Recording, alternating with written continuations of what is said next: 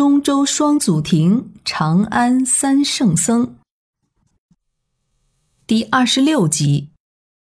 自从东汉明帝时白马驮经佛法传来中原，历经魏晋诸朝，汉译的经典渐渐增多，加之前期的格义体制，翻译出的作品多不流畅，与原来的范本有所差距。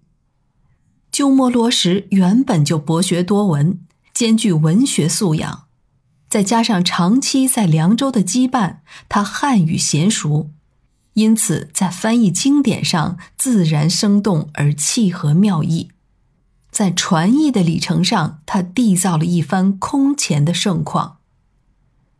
而且，罗什不仅仅是翻译经文，他还同步的开坛讲解。受众弟子不仅协助他译经，也同时听经参悟，所以大德毕义，学问文章俱佳。只不过仅译经一项就已经耗费了罗什的全部，他没有太多的精力将自己的心得著书存世。据说仅有的一部系统讲述佛法的实相论后来遗失了。他批注的《金刚经》也遗失了，只有少数《维摩经》的注书存留了下来，实在是可惜。鸠摩罗什的影响是无与伦比的，对汉传佛教的影响之深无出其右。他译的《中论》四卷，《百论》两卷，《十三门论》四卷，这些是三论宗的开山之作，因此。鸠摩罗什被尊为三论宗之祖。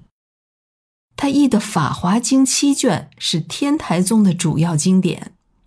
他译的《诚实论》十六卷，后来成为诚实宗的根本要点。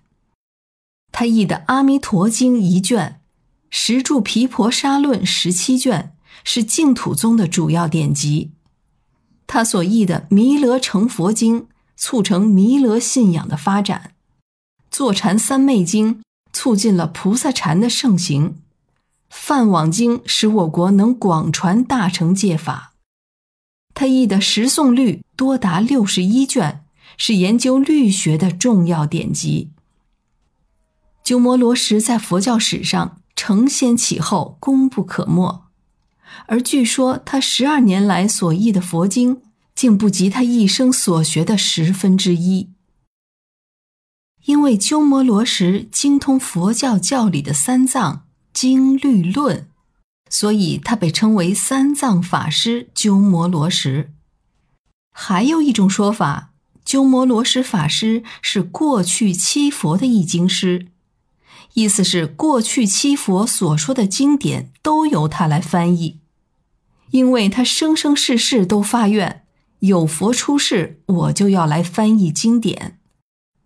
他在长安培养了大批学生，其中有许多人都成为了开宗立派的高僧。但罗什因为自己的破戒，怕连累弟子，所以终生不承认收过哪一位弟子。但是受其施教的后代僧人中，有道生僧肇、道荣僧瑞、道恒僧颖、慧观慧严这八个人，号称为八俊或是八秀。其中，道生僧肇、道荣僧瑞被称为石门四圣。当时南方的东晋国内，前面提过的佛界领袖慧远，虽不能向罗什当面请教，但也通过信函往来，经常向罗什求教问题。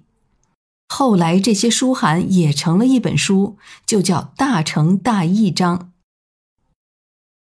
当然，他的破戒也带给了他无穷的非议。